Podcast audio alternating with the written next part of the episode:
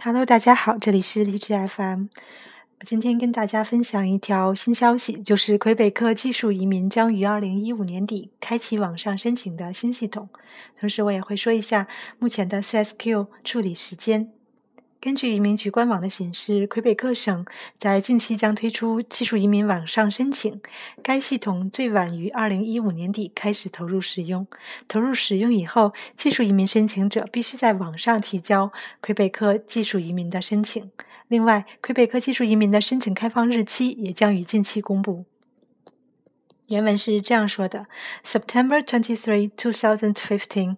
As announced last spring, we will soon launch a new tool allowing applications under the Skilled Worker Program to fill out and submit their immigration application online. In order to make final adjustments to this important project, the tool will be available online by the end of 2015 at the latest. It will be compulsory for applications under the Skilled Worker Program to use it to submit their application for a Quebec selection certificate.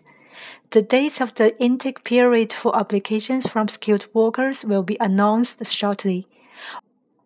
We invite you to regularly monitor our website, since we will also announce details here on the presentation and the transmission of applications and which documents to submit.